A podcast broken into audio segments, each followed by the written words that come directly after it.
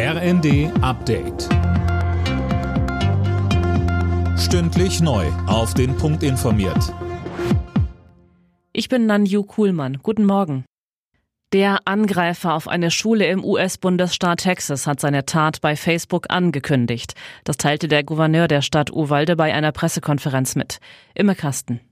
Der 18-Jährige hatte demnach in mehreren Posts erklärt, auf seine Oma zu schießen und an einer Schule das Feuer zu eröffnen. 19 Kinder und zwei Erwachsene starben.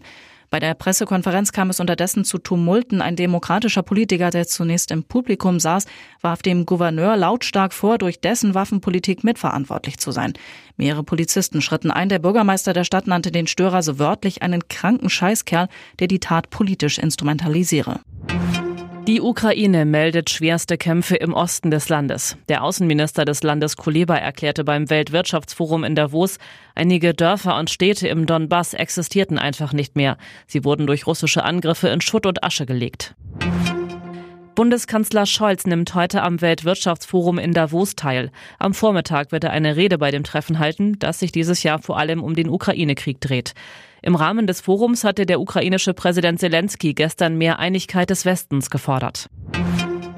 Deutschland und die USA wollen bei Umweltfragen enger zusammenarbeiten. Darauf haben sich beide Länder bei einem Treffen der G7-Minister für Umwelt, Klimaschutz und Energie verständigt. Schwerpunkte sind demnach unter anderem die Luftreinhaltung sowie Boden- und Gewässerschutz. Alle Nachrichten auf rnd.de